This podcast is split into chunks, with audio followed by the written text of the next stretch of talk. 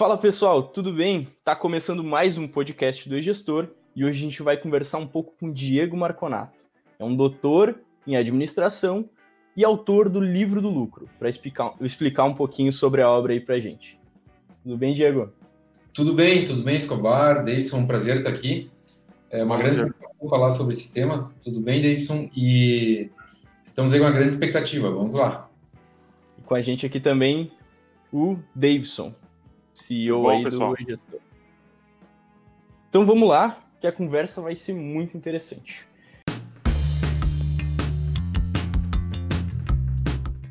Bem, Diego, eu queria começar perguntando assim. Uh, eu acredito que essa, pela, pelo contato que a gente já teve, né, a administração de pequenas empresas não era muito teu foco acadêmico, mas em um determinado momento passou a ser assim realmente a área do teu interesse. Eu queria que tu explicasse para a gente um pouco de como é que foi isso para ti, de que, em que momento que tu começou a se interessar mesmo por esse tipo de, de assunto e que fez tu querer se aprofundar nesse mundo. Legal. Então, de fato, no começo eu fiz a minha tese em cima de instituições de microfinança. Basicamente é, é empréstimos, pequenos empréstimos para a população de baixa renda. E aí eu fiz isso no doutorado e eu fiz no primeiro doutorado na HC Montreal. Só que quando eu fui fazer um, um outro pós-doutorado na Espanha, eu vi que os caras estavam uh, pesquisando muito lá na Universidade de Sevilha a gestão de pequenas empresas, micro, pequenas e médias empresas. E aí, ao me aprofundar no tema e ao unir tudo isso com o que eu já conhecia de economia, eu entendi que é, o crescimento econômico dos países, a, a geração de bem-estar, inclusive é, o próprio nível de democracia dos diversos das diversas nações depende muito do desenvolvimento desse setor de pequenos negócios. Então eu fiz essa virada uh, por esse motivo e por um outro motivo. O outro motivo é que as grandes empresas elas já têm todo o suporte que elas precisam, no sentido que ela, ela, como elas têm um poder econômico bem interessante, elas podem contratar consultores, elas, elas têm condições, elas, elas têm um colchão uh, financeiro muito maior, então, é, então elas, elas ocupam uma posição muito mais confortável em termos de segurança, competitividade e gestão do que os pequenos negócios. Mas os pequenos negócios, eles uh, empregam metade da mão de obra em vários países, esse é o caso do Brasil, mas uh, em outros países como Alemanha, Estados Unidos, chega às vezes 60%, 70% da mão de obra. E é, são milhares ou milhões de empreendedores que têm no seu negócio a sua sobrevivência e que muitas vezes não têm conhecimento algum de gestão. Então eu entendi que eu podia fazer uma contribuição direta para essa para esse grupo de empreendedores, ao mesmo tempo muitos deles produzem muito emprego produzem também muita renda, muito PIB é, para os seus respectivos países. Então esse foi o motivo da, da mudança é, até um, aumenta o mercado justamente para as grandes empresas também, então, e oferece uma leva maior de produtos e serviços para a população. No final das contas, uh, o estímulo das micro e pequenas empresas acaba beneficiando toda a cadeia, né, e não só as micro e pequenas empresas em si. Exatamente. Pode falar disso. Agora, fazendo um pouco de advogado do diabo, como assim lucro, cara? Lucro não é feio? essa, essa é uma pergunta, é uma ótima pergunta, Davidson, porque para os meus alunos, é, principalmente na graduação, eu começo colocando na primeira aula que o lucro honesto é o imperativo moral do empreendedor. Né? Toda, todos esses bens e serviços aos quais nós temos acesso, todos os empregos da iniciativa privada só existem porque existe lucro. Então, o lucro, é, de fato, nós temos isso no, no muito ainda é, entrincheirado na nossa cultura essa noção de que o lucro é ruim ou não é interessante, ou quem busca o lucro é uma pessoa intrinsecamente má, né? E aí tem todo tipo de, de adjetivo, né? Capitalista safado, é... bom, aí a, a, lista não acaba. Mas o ponto é, cenário. se não fosse... Tá, então se eu comprar esse livro, eu não vou ser um capitalista safado se tu, se tu, na verdade, comprar esse livro, tu vai ser um melhor capitalista, no sentido que tu vai produzir melhor lucro e tu vai poder, uh, com isso, empregar mais pessoas e gerar mais produtos e mais serviços. Porque é isso que o capitalismo verdadeiro faz. É através da competição, da inovação e do empreendedorismo que se melhora a qualidade de vida da população. Por que eu digo capitalismo verdadeiro? Porque nós, depois nós temos o quê? Um capitalismo onde as pequenas e médias empresas, micro, pequenas e médias empresas ocupam um espaço muito pequeno esse, é, onde as grandes empresas dominam completamente ou quase completamente a economia, onde existem os grandes oligopólios, os grandes monopólios, que aí sim existe um, um, um capitalismo que passa a ser desinteressante para a população, porque os preços tendem a, a cair com menor velocidade, a, a, qualidade e oferta de produtos e serviços tende a ser menor. Então, o que, que acontece? É, o desejo pelo lucro, pelo lucro honesto. O que, que é o lucro honesto? é a ação dentro da lei, trocar valor por valor com os clientes, com o mercado, isso não é uma questão nem de, nem de opção. O empreendedor ele tem a obrigação de lucrar e, por consequência, de desejar o lucro.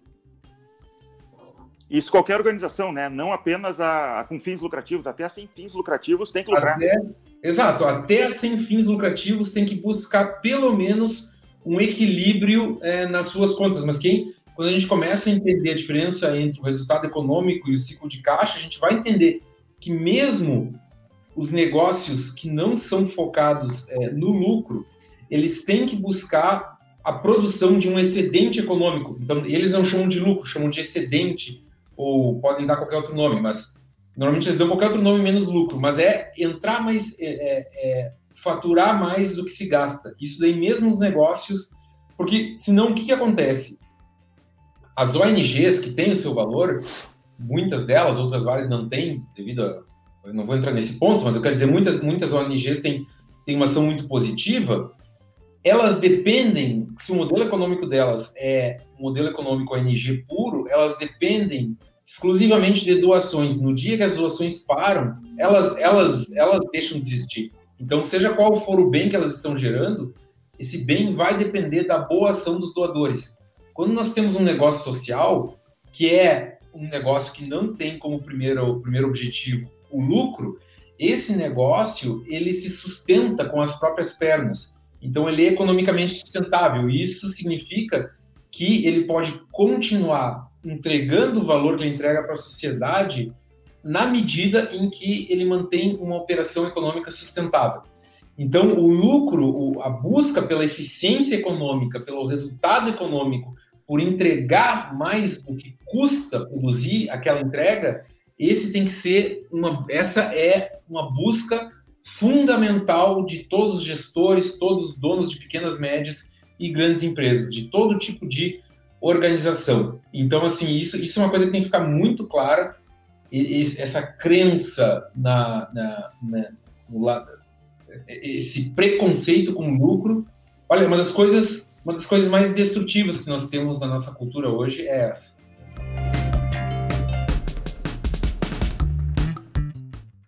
Tá, e como as pessoas têm esse preconceito com lucro, elas acabam não estudando sobre isso. Hum. O que, que tu diz para aquele pequeno empresário que ele controla a empresa da seguinte maneira?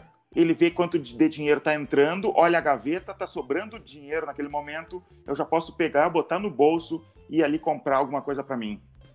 É, é, tu falaste uma coisa que é muito, muito verdadeira, assim, a, a, tem muito, muito, muito pequeno negócio que entende da função que ele exerce, digamos, é, a cabeleireira, o mecânico, alguém que tem um pequeno negócio de manutenção, e não entende do seu negócio em si. E a mesma coisa vale para as profissões. Tem muitos advogados que são ótimos, médicos que são ótimos, é, uh, ortodontistas que são ótimos, eles entendem da, da execução da sua profissão, mas não do negócio da sua profissão.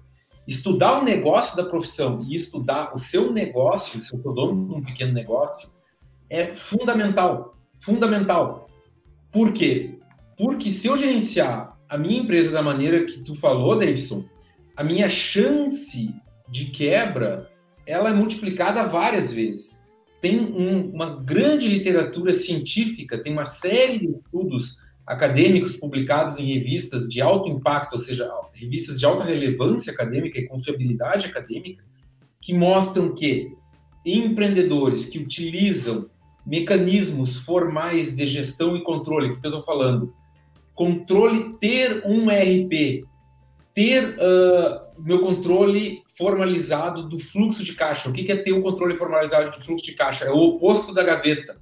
É eu ter controlado minhas contas a pagar, minhas contas a receber, a minha posição atual de caixa, a minha inadimplência.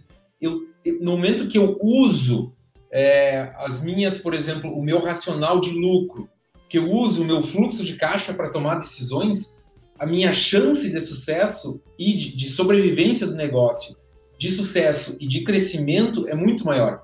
E isso eu tenho conhecimento grande, eu posso dizer, porque eu, uh, na, eu sou professor de mestrado e doutorado na Unicinos, e lá eu ensino a minha matéria, a minha disciplina, que eu sou dono da disciplina, e eu, e eu pesquiso o tema crescimento de pequenas e médias empresas. Então, eu conheço uma, uma literatura muito grande científica sobre o que leva os negócios a crescerem, a sobreviverem e crescerem, e o que leva eles a desacelerarem esse crescimento e a quebrarem. E um ponto fundamental é a qualidade da gestão. Não adianta eu fazer bem algo. Esse, na, isso, na verdade, a, a qualidade da entrega é importantíssima, mas ela por si só não garante quase nada. Eu acredito de verdade, vendo os nossos clientes do gestor, se a maioria das empresas do Brasil pegasse um pedaço de um papel de pão com um lápis e escrevesse ali, entrou tanto de dinheiro, saiu tanto de dinheiro, fizesse esse controle num papel de pão, não precisava ser o gestor, não precisava nem ser planilha. Uhum. O nível de mortalidade de pequenas empresas no Brasil ia cair muito. Certamente. Certamente. É, é, é exatamente isso. Por quê? Porque quando nós vamos analisar os motivos de quebra das empresas, vai ter sempre. São vários motivos, ah, vendas baixas, ou impostos, ou falta de capital de giro, mas na verdade tudo chega, é, tudo isso tem uma base comum, um fundo comum, que é a deficiência da gestão. E, uh, e, são, e são mecanismos muito simples que podem ajudar a evitar esses problemas mais cratos, mais comuns que nós encontramos no dia a dia e que leva os negócios a quebrar. Então, em cima do que tu falou, eu, eu cito o seguinte exemplo, que é um dos mais comuns. É o controle, a, a noção do ciclo de compressão de caixa e uh, o meu controle das reservas de caixa. Né? Se nós analisarmos, eu tenho uma segurança muito grande. Se nós pegássemos os dados de um conjunto de. Na verdade, já tem estudo sobre isso. Então, a, a liquidez, ou seja, ter reservas de caixa e manter um capital de giro grande em caixa que me permita operar por um determinado tempo, vamos dizer, em torno de um mês, um mês e meio, operar tranquilamente durante esse tempo, durante esse tempo a probabilidade de quebra já cai algo para os micronegócios, cai algo em torno de 70%. Então, é, isso é porque, porque é, esses pequenos negócios têm noção dessas, desses pontos mais básicos, que é uma coisa é eu vender por comprar por 100 e vender por 70. Eu tive 30 de lucro, mas a outra coisa é em que momento eu estou pagando o meu fornecedor os 70 e, e de que maneira eu vou receber esse 100. Eu vou receber à vista, vou receber a prazo, eu vou receber em três vezes. Então, com base dessas noções mais básicas, o empreendedor, de fato, tem uma chance muito maior de sucesso. E uma coisa que eu quero adicionar, que sempre, eu nunca me canso, nunca me canso de ficar apavorado com isso, é que às vezes nós chegamos em empresas de médio porte, ou empresas que às vezes faturam 3, 4, 5, 6 milhões de reais por ano, e esses mesmos princípios básicos não são aplicados. Então é porque o cara tem uma margem muito boa, porque ele tem um ou outro princípio que está funcionando muito bom, né, muito bem no negócio dele, mas porque ele nunca, ao mesmo tempo, ele teve a sorte de enfrentar uma crise muito grande. E agora, devido ao coronavírus aí, tudo que vem acontecendo com a economia, é, é muito improvável de, de ter acontecido, né? Agora está todo mundo enfrentando essa crise.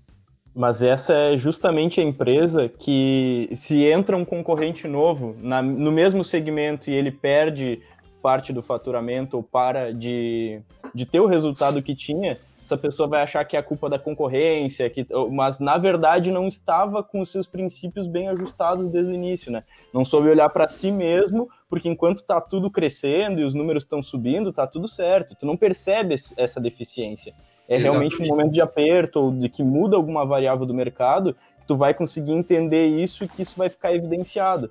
Mas daí tu não pode simplesmente achar, não, é a nova concorrência que entrou no mercado, é aquele outro fator, quando muitas vezes é o governo tá fazendo o básico. Isso, pode ser, exatamente. Uhum. Quando tu olhando para ti, tu não tá conseguindo manter o fluxo de caixa uh, do jeito certo, não tá deixando um capital de giro muitas vezes para a empresa se manter, né? Isso, correto. É verdade. O que, que acontece? Quando é, um negócio vai muito mal, é, é simples externalizar a responsabilidade. E Diga-se passagem, existem fatores externos importantíssimos, né?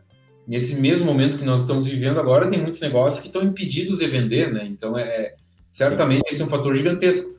Mas o fato é que mantida, mantidas algumas condições, é, na maioria das vezes a gestão, a deficiência da gestão pode ser colocada como primeira responsável, né? Então, por exemplo, muito, é, gestão de margens, noção de ponto de equilíbrio. E, de fato, são, são, são questões relativamente simples de, de se aprender, com um sistema, é, com uma vontade de fazer a gestão e com um bom, é, e com um bom aporte tecnológico, que não precisa ser nada super, ultra sofisticado e caro, também é, é, é possível resolver.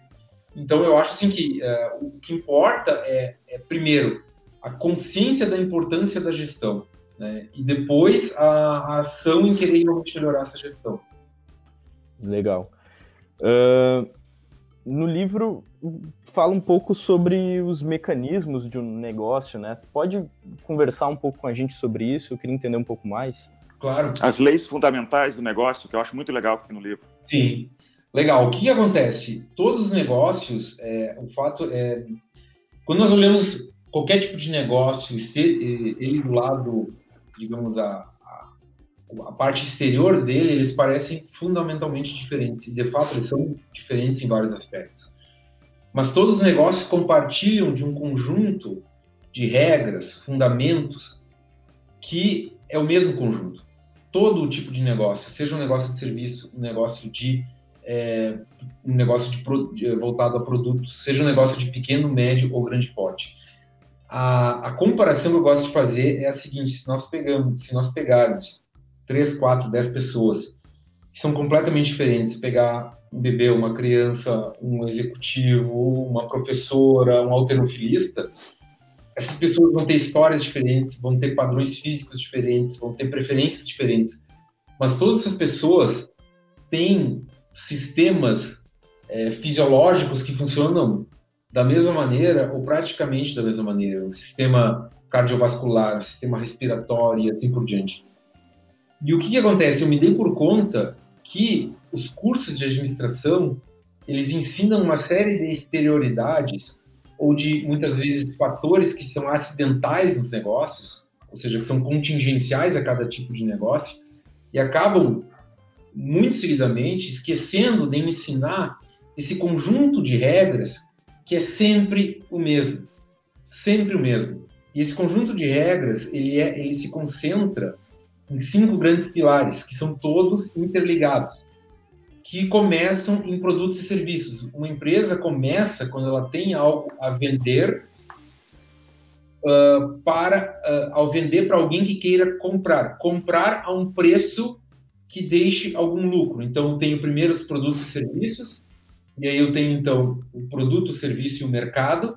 Depois eu tenho a minha equação de lucro. Depois eu tenho o dinheiro, e lucro e dinheiro são duas coisas completamente diferentes.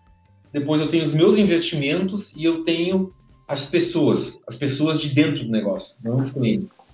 Então, é, eu entendo bem esses, esses elementos fundamentais, eu tenho um salto muito rápido na minha capacidade de gestão, não só no meu próprio negócio, como na minha capacidade de ler outros negócios, de entender rapidamente como a minha empresa funciona, como as outras empresas funcionam e no que eu estou errando, eventualmente, e no que eu posso melhorar.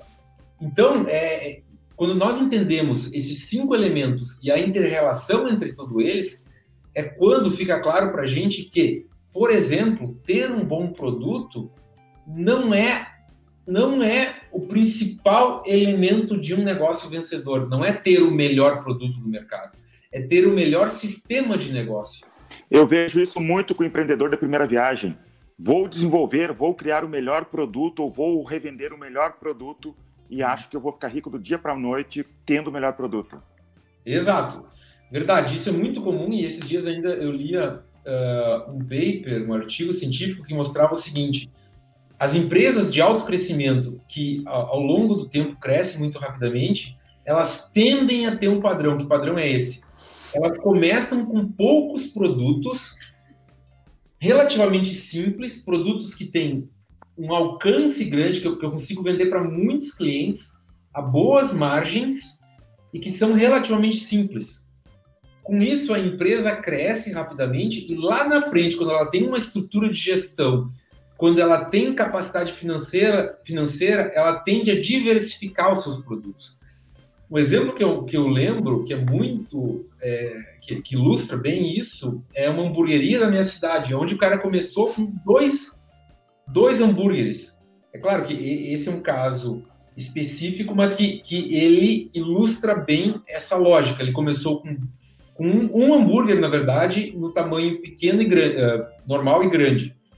E aí ele, aquele hambúrguer era muito bom, um preço muito baixo, e como era um, um hambúrguer só, o sistema de gestão dele era extremamente simplificado. Ele tinha um conjunto de itens de estoque muito pequeno, então o estoque dele girava muito rapidamente. Ao mesmo tempo, ele tinha uh, poucos fornecedores com os quais ele negociou um prazo de pagamento longo. Ele recebia pelo pagamento dos hambúrgueres só no dinheiro ou cartão de crédito à vista, então o ciclo de caixa dele era muito rápido. E com isso, ele acumulou uma, um, um valor rápido em caixa e a partir daí ele começou a complexificar o negócio dele, né? Ou seja, aumentar o tamanho da oferta. Agora, o que que, o que, que uh, juntando com o que tu falou, Davidson, para tocar nesse ponto de maneira mais direta, a questão é quando eu estou começando uma empresa, é importante que eu tenha um sistema de negócio simples. O que, é um sistema de negócio? que seja algo relativamente simples de controlar, que me permita um acúmulo mais rápido, que, que não me exija um, um, um gasto muito grande em investimento e despesas, e que me permita um retorno mais rápido do meu investimento. Mas sabe que isso é difícil para o empreendedor? O empreendedor tem uma ideia nova por dia. Eu sou assim. Né? Eu quero hum. fazer uma coisa nova e é uma coisa mais legal agora. É muito difícil o empreendedor ter essa disciplina, né? Mas eu acho que quando o teu foco ele é exclusivamente o lucro, assim, ou quando tu já começa pensando muito no lucro, isso é um pouco mais simples. Ah, vai ser mais fácil para mim uh, chegar nesse ponto que eu quero se eu uh, fizer um hambúrguer só, em dois tamanhos e pronto. Né? Baixar a cabeça e fazer desse jeito. Porque senão, realmente, se tu quer mudar, começa querendo mudar o mundo, aí eu acho que vai ter grandes dificuldades, que é justamente o que o Diego falou. É, eu acho que vocês dois estão corretos, no sentido que se eu começo com algo que tem um escopo muito grande, a não ser que eu seja que eu comece, que eu seja, sei lá, uma startup que recebe uma injeção gigante de capital de fora e tudo mais, que me dê uma estrutura, é, um colchão financeiro, um conforto para trabalhar, dinheiro para queimar por um bom tempo, é, essa é uma situação. Mas agora, se a gente pegar o empreendedor é, que está fora desse ecossistema de startup que está fora do, do que, que, tem uma maior dificuldade de acessar capital de risco e tudo mais, é muito interessante que ele comece com um escopo mais, é, mais reduzido, com poucos produtos e serviços, e que ele, uh, e que ele faça a diversificação com muito cuidado. Porque o que, que nós, qual que é uma metáfora que eu acho que ilustra bem essa situação? É a metáfora seguinte, é de um motor. Uma empresa é um motor que quanto mais uh, for a capacidade de repetição, maior é a eficiência econômica, no sentido que eu consigo fazer as coisas de maneira de com uma maior consistência, com menor variabilidade, e tudo isso vai me gerar é, uma eficiência econômica maior, onde eu vou uh, conseguir entregar mais com a mesma quantidade de gasto. Quando eu começo a gerar inovações, é como se eu gerasse perturbações temporárias desse motor. Né? É, uma, é, uma, é uma tensão entre entregar algo que eu já faço bem ou melhorar uh, marginalmente algo que eu já faço bem ou para criar uma coisa nova. Quando eu crio uma coisa nova, eu pego o meu sistema de negócio que está redondinho, aquele motor que está funcionando super lubrificado, está funcionando na máxima velocidade, e eu tenho que desacelerar ele, eu tenho que ajustar ele. Então, é uma tensão permanente e a maneira que, que, que essa tensão é gerenciada vai determinar muito a sobrevivência e o crescimento da empresa no longo prazo. Porque o ponto é, produtos que são, uh, negócios que são vencedores, insistindo apenas em, em, em ofertas muito reduzidas por um espaço de tempo muito longo, esses negócios não são tão comuns, né? Mas existem exemplos. Um exemplo que eu penso que, que me chama atenção, aquele app de relacionamento do Tinder, os caras ainda têm um escopo super reduzido e eles faturam milhões e milhões e milhões de dólares por ano. Né? Então, é, é, eles conseguiram manter essa eficiência econômica enquanto, é, claro, geraram algumas inovações, principalmente em termos de monetização, mas é, eles não abriram, eles não tiveram que abrir tanto o escopo deles. Né?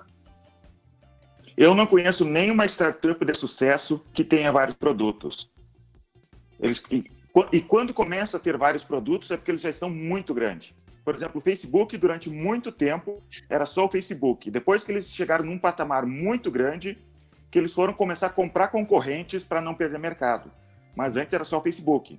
Por exemplo, o outro app, o Dropbox, é só o Dropbox, é envio de arquivos e deu. Sim. Conhece algum, algo a mais que eles façam? Não tem, né? Eles, eles, não, não, eles não iniciam com um monte de recursos. Sim. Eu, eu, eu, é verdade, eles não iniciam e muitas vezes eles não criam uh, mais recursos, pelo menos no médio prazo, né? Se a gente pegar é, empresas que também nasceram, claro, não tinha nem característica de startup naquele tempo, mas pega a Microsoft, que hoje diversificou, uma Apple, que é, ele, a, Apple nasce com um produto, depois diversifica um absurdo, depois eles têm que voltar a uma configuração mais minimalista, por assim dizer, em termos de mix de produtos. E ainda hoje, por mais que eles tenham diversificado, comparado com outras gigantes da tecnologia, eles têm um escopo de produto extremamente reduzido. E, e, e vale a pena insistir nessa questão da diversificação, porque, de novo, é, é aquilo que estava falando, Davidson, o empreendedor, ele, ele por não ter a, a noção da gestão, por não ter o conhecimento, muitas vezes, da gestão, ele não tem noção o quanto uma diversificação vai exigir dele. No momento em que eu tenho vários produtos diferentes, e pior ainda, produtos que querem atingir públicos-alvos diferentes, eu tenho que ter abordagens de venda diferentes, eu tenho que ter, eventualmente, profissionais alocados especificamente para um público-alvo ou para outro público-alvo, a mesma coisa dentro da organização, na produção. Então, o ponto é, isso joga uma complexidade, joga uma carga de despesa, por mais que essas despesas, e é, isso é uma coisa que engana, essas despesas muitas vezes elas não aparecem de modo explícito e fácil de identificar. As minhas despesas aumentaram muito mais por, porque eu diversifiquei. Às vezes o empreendedor vai achar que é porque ele aumentou o seu volume de vendas. Mas o, o fato é que a diversificação tende a jogar contra a escalabilidade da empresa. Uma empresa que diversifica muito, a tendência natural é que ela perca, perda, uh, perca é, potencial de diversificação, poder de, de, de, perdão, de escalabilidade. Ela perde até na, no treinamento de funcionários. Se Total. ela tem um produto para vender, né, é mais fácil de treinar o, fun o funcionário ou os funcionários do que ter 45 Exato. produtos e treinar Exato. em cima de cada um dos produtos. Isso, essa é uma questão, é, isso me lembrou muito um exemplo, um grande exemplo que a gente tem no Brasil hoje, um exemplo de sucesso realmente incomum, ainda mais considerando a indústria que eles estão, que é ultra regulada e, e, e tem um oligopólio financeiro gigantesco, que é o Nubank. Né? O Nubank hoje tem um volume inacreditável de cartões de crédito na rua. O Nubank tem é, hoje uma, um desafio muito grande que é contratar pessoas um, um, uma quantidade suficiente de pessoas que, que continuem viabilizando o crescimento ultra acelerado deles. E se nós considerarmos o escopo de serviços do Nubank, é um escopo muito reduzido. Né? Então, o que acontece? Se a Nubank hoje está passando por dificuldades na contratação e treinamento dos novos funcionários, não que eles estão passando por dificuldades, até eles compraram uma empresa de, de recrutamento, internalizaram essa função para poder continuar crescendo nessa velocidade incrível deles. Mas o ponto é, se para eles já é um grande desafio, é, vamos imaginar agora para uma empresa que não tem todo o capital uh, de investidores brasileiros e estrangeiros que eles têm. Né? E às vezes a pequena empresa é só o empresário que faz tudo. Exato. E ainda ele quer, e ainda quer complicar. Mas eu tenho uma pergunta para vocês, então. Imagina o empresário que já começou com uma gama grande de serviços. Vocês pessoalmente acreditam que o certo agora com ele, depois dessa conversa que a gente teve aqui, seria repensar o modelo de negócio, reduzir realmente o serviço que está prestando e com isso querendo ou não perder um pouco de faturamento também, e não necessariamente rever algum gasto que ele já teve por conta de, de começar a trabalhar com esse tipo de, de serviço ou produto, ou tentar manter e só cuidar para não aumentar a gama de, de serviços e produtos ofertados hoje? Não sei, Davidson quer começar ou eu... Eu acho que tu é o especialista. Ah, vamos lá então. Não, o ponto é o seguinte: tem, tem, tem alguns pontos gerais que, que, o empreendedor tem que analisar aí. Primeiro, se essa gama de produtos e serviços dele é uh, qual, se, se, qual que é a relação de escopo desses negócios. O que eu quero dizer? Se ele está olhando para muitos mercados diferentes, isso vai tender a complicar muito a vida dele, muito a gestão a, a, parte operacional de gestão e financeira do negócio, tá? Então, assim, a tendência é que isso, no curto prazo, inviabilize a empresa. Porém, se, de novo, se ele consegue, se ele está fazendo isso com uma intenção de testar o mercado, e se ele faz isso uh, uh, de maneira controlada e estudada por um determinado tempo, tentando, eh, tentando entender o mercado na prática através das suas ofertas, eu acho que esse é um caminho muito interessante, dependendo, é claro, do tamanho do bolso dele e, e das condições operacionais que ele tem que fazer esses testes. Outro ponto que tem que considerar é o seguinte: se esses produtos, como que a união desses produtos e serviços cria um valor para o cliente? O que eu quero dizer? ele pode eventualmente ter uma gama grande de, de, de produtos, mas a agregação de valor, ele consegue cobrar preços superiores dos seus clientes por causa de um serviço específico que ele entrega e que precisa desses vários produtos que ele, que ele tem no seu estoque. Entende? Então vai depender também da configuração de tudo isso. Sim. Agora, é, então assim, o ponto é, ele pode ter um, título de teste controlado.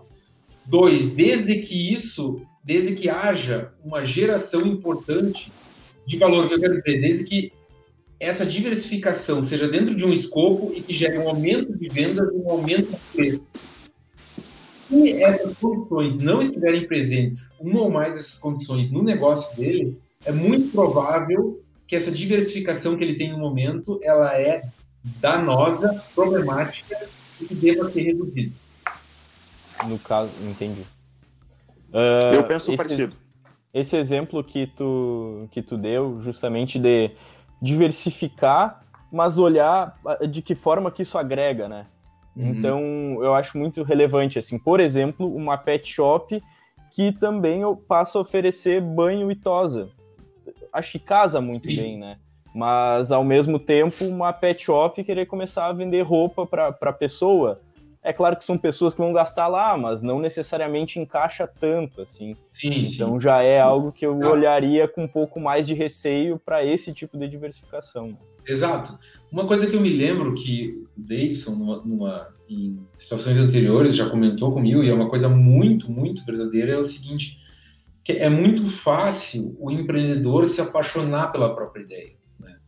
E um produto bom, um serviço bom, não é necessário mais do que um produto que o empreendedor goste, é um produto que venda a bons preços, é um serviço que venda muito a bons preços, tá? E o que acontece no momento que o empreendedor ele lança isso ele vai aquilo, aquele produto e aquele serviço e, e o próprio modelo de negócio do empreendedor, a empresa em si, a maneira que ela cria e entrega o valor, pode passar por várias transformações. É muito. O que, que é o mais difícil no começo da empresa? Que é, na verdade, o primeiro grande trabalho. É ter produtos e serviços que eu consiga vender de maneira constante ao mercado, a bons preços. Ou seja, é eu entender exatamente como captar e reter clientes de modo consistente, de maneira crescente. E isso, o que eu estou querendo dizer? É a questão do escopo, mais uma vez. Se esse é um trabalho difícil para fazer para um produto, para fazer para cinco, dez produtos que têm, digamos, é, públicos-alvo completamente diferentes, é como eu tenho que multiplicar esse esforço por, por várias vezes. Então, é, de novo, é por isso que nós vemos tantas empresas, a maioria das empresas de rápido crescimento, focando em nichos, focando em produtos e serviços muito específicos. É como um atleta. Imagina um atleta que quer lutar, quer jogar futebol, quer fazer alpinismo. Ele Exato. não vai conseguir ser bom em tudo. Ele até pode brincar nos outros esportes, mas ele não vai conseguir ser de elite em todos os esportes. Exato. Não, e, e para tornar esse exemplo ainda mais forte, a gente pode pegar um triatleta com um corredor de maratona. Ou seja, um triatleta, o cara, pô, o cara nada 5 km, pedala 200 e depois corre 42. Ou seja, o cara tem que ser um monstro, né? Mas se a gente pegar, ele corre 42 quilômetros num tempo que eu, por exemplo, nunca faria. Mas se nós pegarmos um corredor, um maratonista, corredor olímpico maratonista, ele vai fazer os 42 de maneira muito. Uh, vai fazer muito mais rapidamente os 42 quilômetros do que o triatleta, que ainda é um baita atleta, mas porque ele não focou na corrida especificamente, ele nunca vai conseguir correr como um maratonista, é, como um, um, um, grande corredor maratonista, né? Exatamente. E, a, e assim, saindo um pouco agora desse exemplo, né? No mercado, quando tu vai buscar por alguma categoria, normalmente tu pensa numa categoria e vem alguma empresa referência naquilo. Sim. Então, tu realmente precisa ser assim, ah, a pessoa vai pensar no maratonista e tem que vir aquele nome na cabeça dela, não vai ir o nome do triatleta. Sim. Não, em nenhum dos três provavelmente vai ir o nome do triatleta, né? Nem na, de natação tu vai pensar em Michael Phelps, na Sim. corrida e na bicicleta outros dois. Então, tu acaba fazendo um pouco de tudo, mas ao mesmo tempo tu não consegue se posicionar no mercado da maneira e com a referência que tu poderia estar uh, almejando. Exato, Exato. isso aí. Isso aí. Legal. Uh, Diego, eu queria saber um pouco mais. Uh, tu falou um pouco por cima antes dos mecanismos, né? Mas, e acabou citando a equação universal para a produção de lucros. Uhum. Eu queria que tu explicasse um pouquinho mais sobre como funciona esse detalhe. Claro. Bom, o lucro, então, ele, ele em termos de negócio, ele sempre vai ser produzido da mesma maneira. Quer dizer, a maneira que nós vamos contabilizar os lucros e da maneira que nós vamos construir eles, que é ele começa com quanto eu vendo e por quanto eu vendo. E esse é o meu faturamento. É o número de itens que eu vendo, seja de produtos ou serviço, versus o preço. Dentro, o que, que nós temos que entender? Que dentro desse bolo, e esse é o bolo de dinheiro, eu estou usando essa palavra de maneira muito consciente, esse é o bolo de dinheiro que entra no caixa da empresa. Tá? Mas isso nem de longe é o meu lucro, né? Como o Davidson estava falando, às vezes tem muito pequeno negócio que entende que esse já é o, o lucro do negócio. Mas aí eu tenho que, em primeiro lugar, dependendo do, do, tipo de empresa que eu sou, se eu sou, por exemplo, uma microempresa, eu já tenho que, desse meu faturamento, retirar um determinado percentual para pagar o governo. São os impostos sobre o faturamento. Depois eu tenho que pagar os meus fornecedores os, o, o, e todos aqueles gastos estão diretamente ligados com o que eu produzo. Então, se, por exemplo, eu vendo esse tipo de, de caderno, eu vou ter que pagar, eu compro esse caderno e revendo, então eu tenho que pagar os fornecedores, esses são os meus custos variáveis. Os custos variáveis são aqueles custos que variam diretamente, de maneira diretamente proporcional ao meu faturamento ou produção. Então, se eu produzir, se eu vender mil cadernos, eu vou ter que pagar, eu vou ter que comprar mil cadernos, eu vou ter que produzir mil cadernos. Então, a compra desses mil cadernos, ou, desses, ou, a, ou a produção desses mil cadernos, são o meu principal custo variável em uma livraria que vende só cadernos, por exemplo. Aí sobra o que? O lucro bruto. O lucro bruto é o meu faturamento, menos os impostos sobre a venda e menos os meus custos variáveis. Esse é o tamanho real da minha empresa em termos de dinheiro.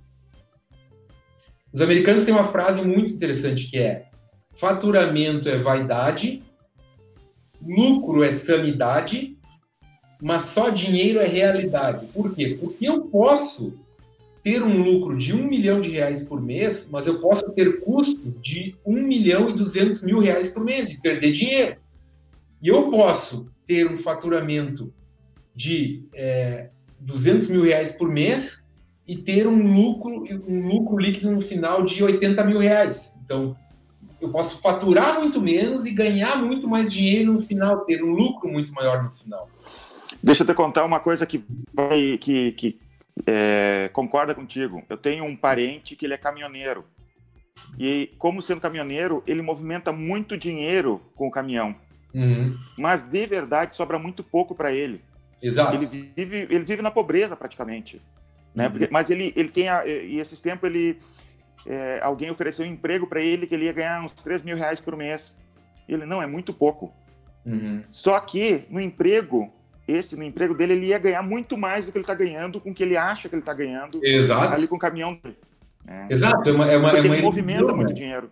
Não, e, e, na questão do caminhão tem um outro agravante que é o seguinte: ele tem um investimento muito grande, que é o caminhão em si, dependendo do caminhão hoje. Mobilizado, né? O caminhão mais carreta hoje chega facilmente num milhão de reais ou mais.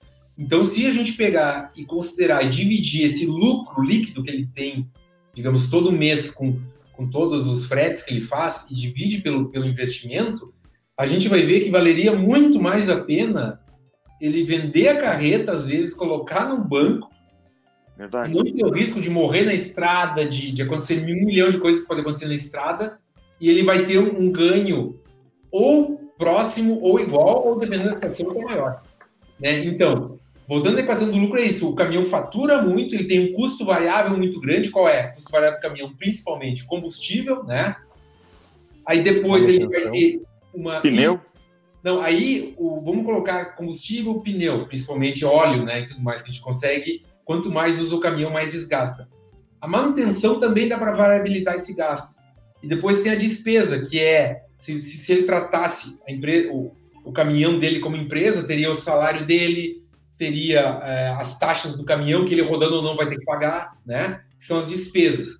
E aí no final ele vai ter o lucro líquido. E aí esse lucro líquido é o que realmente ele ganha. E aí depois nós temos que considerar o seguinte ainda: de que modo ele está recebendo esse frete?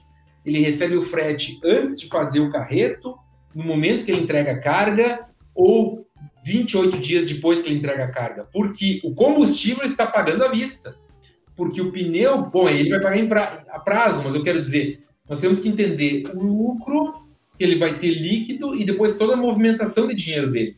E por que, que é tão fácil para o caminhoneiro, e esse exemplo do Davidson foi muito bom, porque isso acontece com a grande maioria dos microempreendedores. Por que, que é tão fácil ele pensar que ele está bem? Porque quando ele olha a conta, está passando um dinheirão lá. Né? Soma todos os fretes que ele recebe, pode ser. E ainda ele olha o caminhão e olha para aquele caminhão dele, que é um patrimônio, e é um patrimônio real, tem um valor de mercado aquele, aquele caminhão, se ele vender, ele vai ganhar dinheiro de verdade. Ele pensa, pô, eu sou eu estou bem. Né? Mas, na verdade, quando se faz todos os cálculos, se vai ver que, como nós falamos, o lucro dele é muito baixo e o retorno sobre o investimento pode ser menor ainda.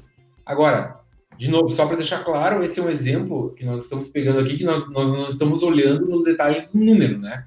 Dependendo de. Os caminhoneiros, tem vários caminhoneiros onde cada um trabalha com um tipo de carga, valor de frete e assim por diante. Então, mas é um bom exemplo, sim.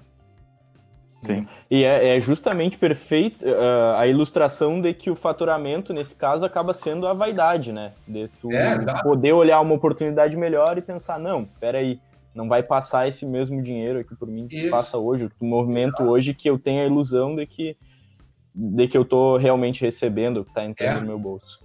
Exatamente. Tem um livro do Charam, que é um, um cara que eu recomendo muitos livros dele, são poucos livros dele que, que traduziram para o português, mas o nome desse é Profitable Growth, que é crescimento lucrativo.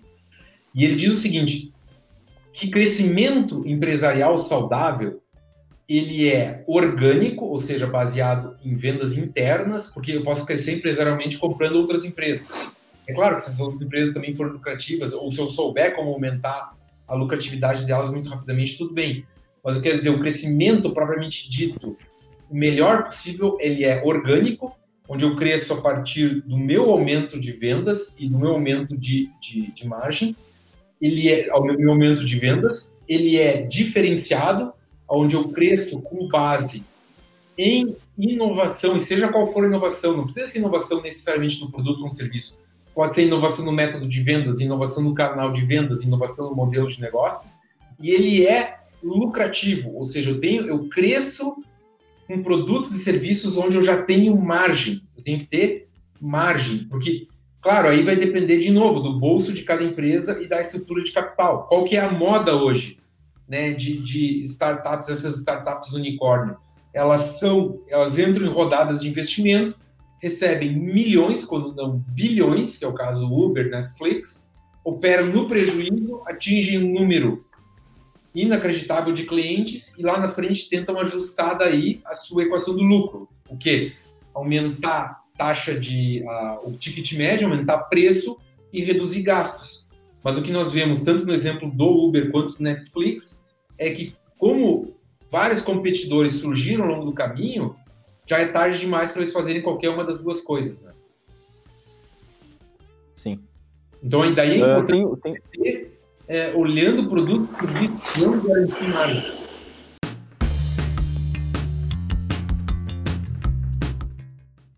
Exatamente.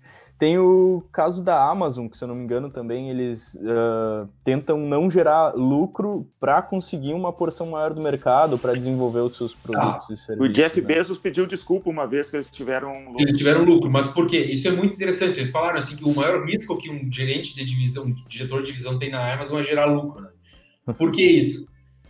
Porque a Amazon, primeiro nós temos que entender a história da Amazon. Ela começa como uma startup lá nos anos 90 e o Jeff Bezos monta um modelo de negócio onde ele diz: esse modelo de negócio é um modelo de negócio baseado em volume e ele vai ter lucro lá no, a partir do décimo ano. E foi no décimo ano, décimo primeiro ano, que ele começou a ter lucro de 2%, eu acho, algo assim. A Amazon, mas o que é importante entender? Então, como que a Amazon cresce tão rapidamente, se tornou uma gigante, uma das quatro empresas do mundo que vale um trilhão de dólares, como que eles cresceram tão rapidamente? Porque aí tem uma outra questão. A Amazon tem um ciclo de caixa negativo. Então, eles, eles recebem num prazo muito curto e eles demoram algo em torno, hoje deve estar algo em torno de 90 dias para pagar os seus fornecedores.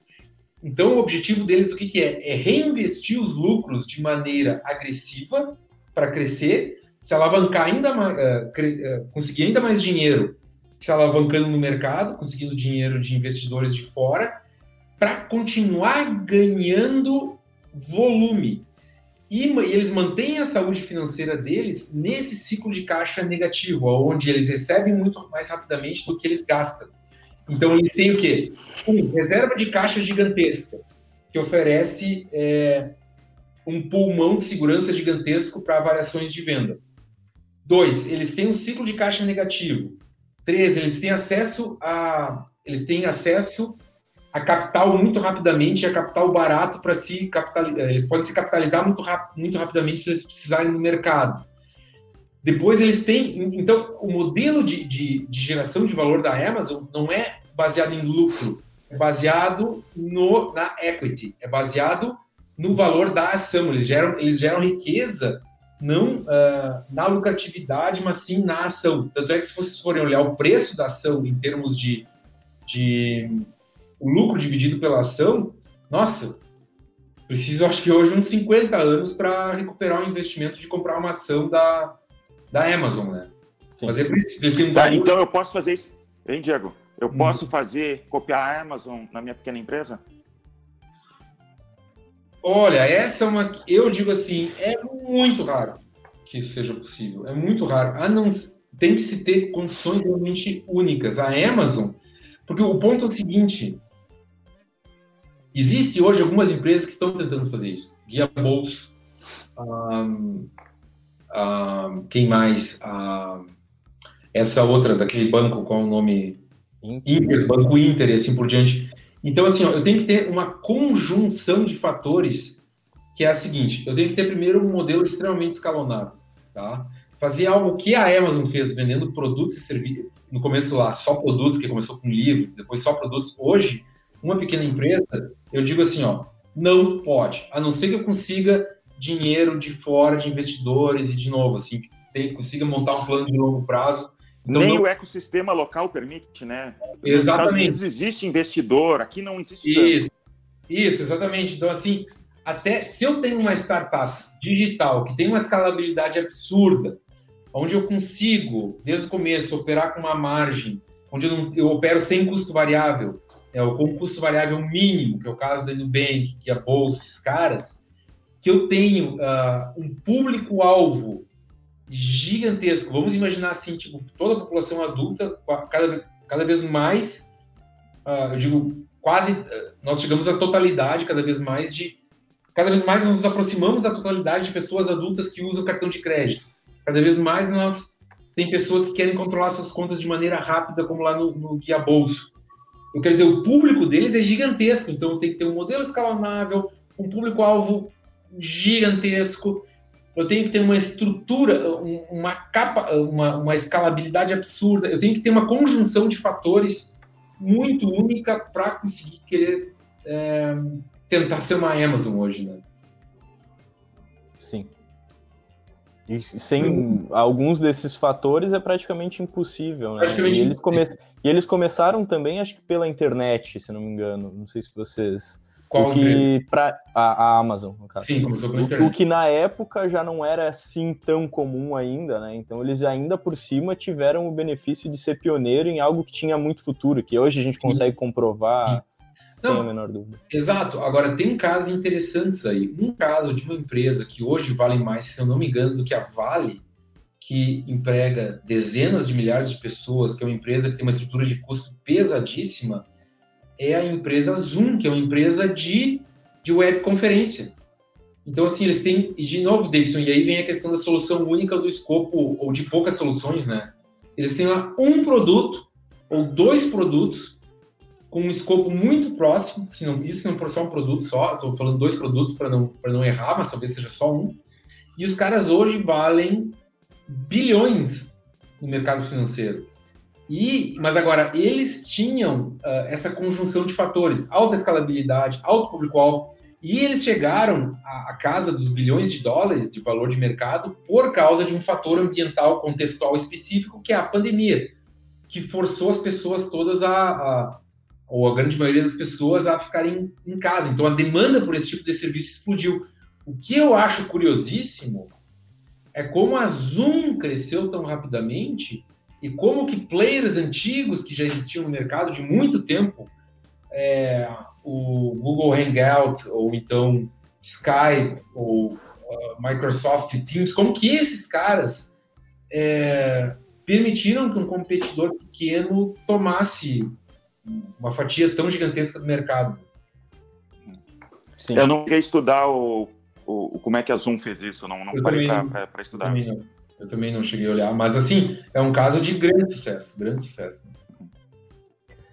Perfeito. Acredito que é isso. Deixa eu fazer Podemos... uma pergunta. Diego, onde é que ah. eu encontro o teu livro para comprar? O meu livro para comprar, vocês encontram na, no nosso site www.livrodolucro.com.br ou então www.abcnegócio.com.br e nós temos, não sei se eu comento também, Davidson, da, da parceria Claro. Sim, nós temos uma parceria com o e-gestor, onde quem é, comprar o livro através do e-gestor tem no um plano Elite. No plano Elite, exatamente, o plano Elite tem um desconto de 50%, né? E, e na versão digital, né? Na versão digital, exatamente, isso, isso. na versão digital. Mas olha, a versão física é muito mais bonita, viu? é realmente um livro muito bonito. E ó que eu uh... gosto de livro digital, viu? Mas a versão física tá muito bonita. Não, é verdade, a versão, porque é um livro que ele foi feito para ser o mais é, o mais simples possível, né? Ele persegue essa lógica de simplicidade porque nós acreditamos que a lógica dos negócios é simples, que não é sinônimo de fácil, mas nós que, que a, a nossa intenção foi ensinar, é ensinar sobre negócios para micro, pequeno e médios empreendedores é, e para também quem quer criar o seu negócio da maneira mais simples possível. E realmente ficou muito, muito didático. É, quem lê o livro, eu posso dizer sem chance de erro, que aprende é, mais sobre negócios do que muitas vezes alunos que passam por cursos de dois, três anos e, de novo, ficam aprendendo questões acidentais ou, ou, ou, ou específicas de negócios e muitas vezes saem sem ter forte esse núcleo, esse core de todas as empresas. Legal. Então tá bom. Muito, Muito obrigado, obrigado mesmo pela participação, Diego. Fica bem à vontade. Eu não sei se tem mais algum comunicado, se tem alguma outra coisa que tu quer falar. Eu quero agradecer a, ao gestor que faz um, um belo trabalho com, uh, em prol do empreendedorismo no Brasil, porque eu realmente acredito, com conhecimento de causa, conhecimento científico, agora essa palavra que está tão forte aí, né, da ciência, então é, eu, eu realmente está muito claro que quem tem o apoio de um sistema de gestão tem muito maior probabilidade de sobrevivência do negócio e de crescimento. Então, eu quero agradecer muito essa oportunidade. É, nós estamos à disposição no nosso site, que é www.abcnegócio.com.br, e espero por novas oportunidades aí para falarmos de pequenas e médias empresas. Perfeito. Claro. Vamos fazer sim. Tá bom. Muito obrigado, Diego. Um abraço. Obrigado, um abraço, pessoal. Um abraço.